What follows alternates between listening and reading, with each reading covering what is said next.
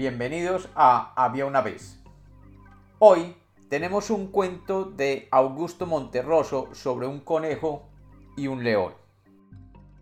Bienvenidos de nuevo a Había una vez. Espero que lo disfruten. Había una vez.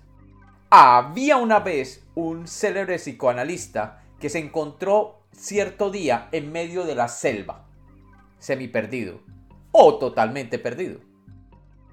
Con la fuerza que dan el instinto y el afán de investigación, logró finalmente subirse a un altísimo árbol, desde el cual pudo observar a su antojo no solo la lenta puesta del sol, sino además la vida y costumbre de algunos animales que comparó una y otra vez con la de los humanos. Al caer la tarde, vio aparecer, por un lado, al conejo y por otro, al león. En un principio no sucedió nada digno de mencionarse, pero poco después, ambos animales sintieron sus respectivas presencias. Y cuando toparon el uno con el otro, cada cual reaccionó como lo había venido haciendo desde la creación.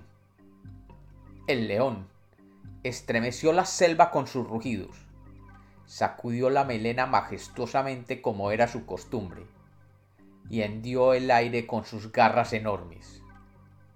Por su parte, el conejo, el conejo respiró con mayor celeridad, vio un instante a los ojos del león, dio media vuelta y se alejó corriendo.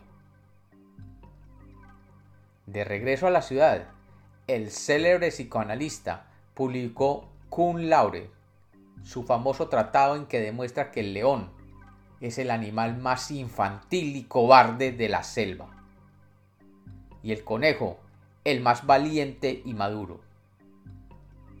Según este tratado, el león ruge y hace gestos y amenaza el universo movido por el miedo. El conejo, advierte este, conoce su propia fuerza y se retira antes de perder la paciencia y acabar con aquel ser extravagante y fuera de sí, al que él comprende y que después de todo no le ha hecho nada. Y como los cuentos nacieron para ser contados, este es otro cuento de Había una vez.